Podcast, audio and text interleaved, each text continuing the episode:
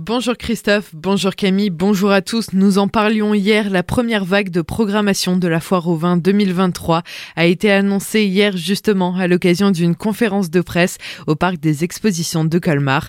Une grande variété de styles et d'artistes comme toujours. Pour sa première programmation en tant que directeur artistique, Nicolas Pierra nous propose du rock, du rap, de l'humour et des têtes d'affiche. On écoute ses précisions. Soprano, on a le grand plaisir de, de l'accueillir pour la troisième fois à Colmar, ce sera le samedi 29 euh, euh, juillet. Accueillir des artistes de cette trempe euh, sur la vin, c'est tout simplement génial. Et puis c'est des concerts qui sont mémorables chez nous, hein. toujours complets, avec des publics qui viennent en famille, qui connaissent les chansons par cœur de bout en bout, du début à la fin. Voilà, un, réel plaisir d'accueillir Soprano cette année. Le mercredi 2 août, alors c'est une soirée qu'on a montée un peu en, souvenir de 2022 avec la soirée Damso PLK, qui a été une grande, grande surprise pour beaucoup de monde, avec une énergie de dingue, un engouement euh, fort du public, euh, mais vraiment intense, et puis une salle comble. Et cette année, on refait donc un double plateau euh, urbain exceptionnel, avec tout d'abord Jaja et Dinaz en tout début de soirée, et puis viendra ensuite un des dignes représentants de la scène rap marseillaise actuelle, qui n'est autre que SCH. Il faudra encore attendre pour connaître les noms des artistes de la mythique Nuit Blanche, mais vous pouvez d'ores et déjà réserver vos places. La billetterie ouvre dès ce matin 10h. Retrouvez toutes les informations sur le site foire-colmar.com. Première sortie pour le Digibus, nouveau projet de la collectivité européenne d'Alsace, mercredi dernier à Villers. Deux conseillers numériques de la collectivité circuleront à bord de ce bus spécialement aménagé pour venir en aide aux personnes en difficulté avec les nouvelles technologies. Démarche pour aller à la rencontre de la population et pour renforcer le service public sur le territoire alsacien.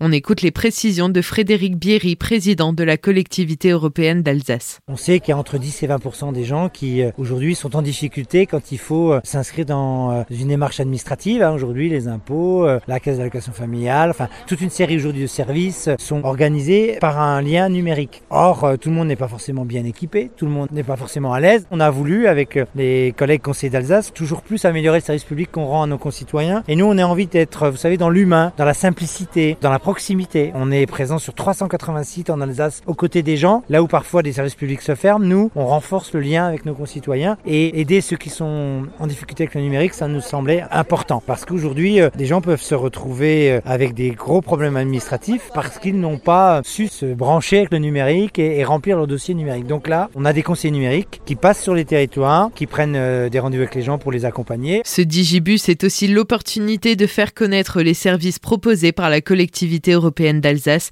Des permanences numériques sont déjà organisées depuis un an sur différentes communes du territoire. Retrouvez toutes les informations dans notre article sur notre site azur-fm.com des propos recueillis par Solène Martin.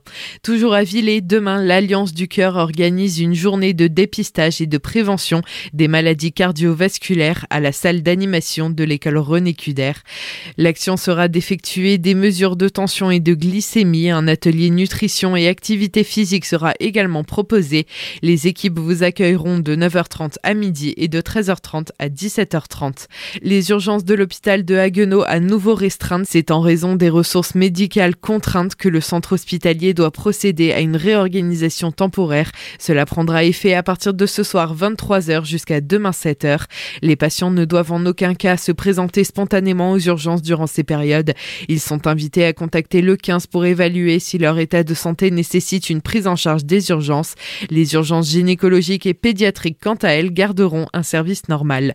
Ce dimanche, le musée Unterlinden de Colmar ouvre gratuitement ses portes de 9h à 18h. L'occasion de découvrir ou redécouvrir ses collections d'archéologie, d'art et d'histoire. Le retable d'Issenheim restauré ou encore l'exposition Fabienne Verdier, le chant des étoiles. Ce sera aussi l'occasion de participer à l'atelier Happy Family à 14h, un moment de rencontre et de création en famille au cœur du musée.